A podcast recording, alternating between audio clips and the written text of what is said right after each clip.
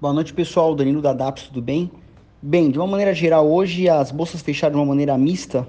Algumas as, algumas as bolsas uh, europeias fecharam em alta, mas as americanas, apesar de um, de um pregão positivo, inverteram a tendência e fecharam no negativo.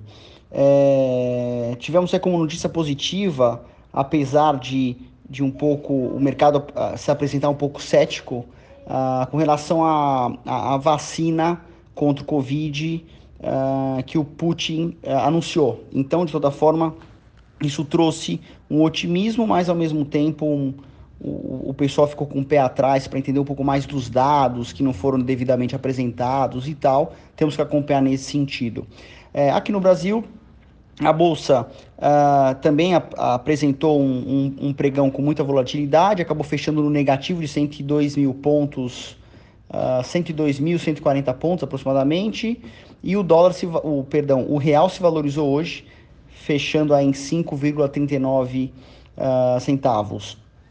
As maiores altas que tivemos hoje, de uma maneira geral, uh, foram as companhias aéreas e a CVC, isso por conta do, da divulgação dos dados da Administração de Segurança de Transporte, que demonstrou um aumento no fluxo de passageiro. Então, isso o mercado tomou como um, um ponto muito positivo.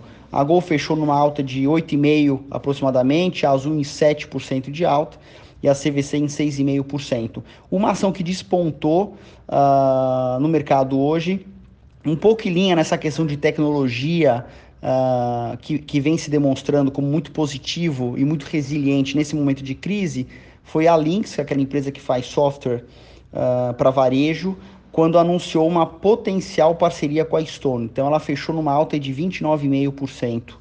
Bem interessante. Na ponta negativa, é, temos a CSN, que divulgou um resultado muito abaixo do que o mercado esperava e acabou fechando com 3,43% de queda.